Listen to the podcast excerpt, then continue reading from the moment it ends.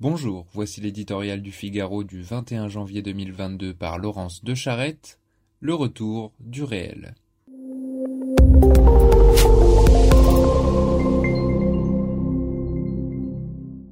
C'est là un domaine où le réel n'a plus que lointainement prise sur le discours. Gageons donc que les derniers chiffres montrant une accentuation de la pression migratoire post-Covid ne changeront pas grand-chose à l'affaire, plus la question migratoire s'impose, plus la novlangue de la bien-pensance tente de la bouter hors de son champ, plus les Français tentent d'exprimer leur désarroi, plus fleurissent dans le débat public ces euphémismes et anathèmes qui paralysent la pensée.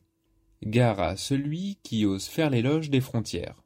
Le voilà immédiatement renvoyé à la culpabilité supposée de ses ancêtres coloniaux, accusé de jouer sur les peurs et accablé de qualificatifs calomnieux sur les réseaux sociaux, fasciste, nauséabond, rance, la liste des adjectifs de circonstance est longue, et la répétition vise à recouvrir la réalité, défaite de l'école, quartier abandonné.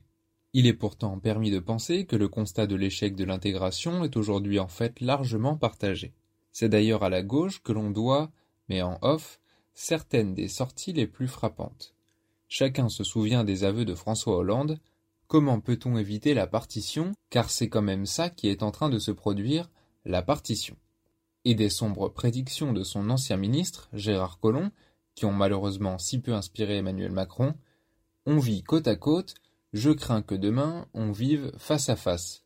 On a cinq ans pour éviter le pire, après, lâchait-il en 2018. Le tournant qu'a pris l'immigration, sortant d'une perspective d'assimilation par le pays d'accueil, qui fut au moins l'horizon des premières vagues, pour s'inscrire dans les revendications des identités d'origine, percute aujourd'hui nos sociétés en profondeur. Et dans cet ébranlement, dans la précarisation de la culture, de la langue, de l'histoire, grandissent les tourments des Français et la crainte d'une forme de déracinement à domicile.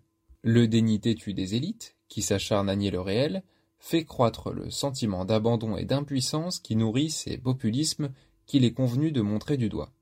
Ne nous trompons pas de bataille. Parce qu'elle est aujourd'hui au cœur de la destinée collective, la question de l'immigration doit être au cœur de la campagne électorale.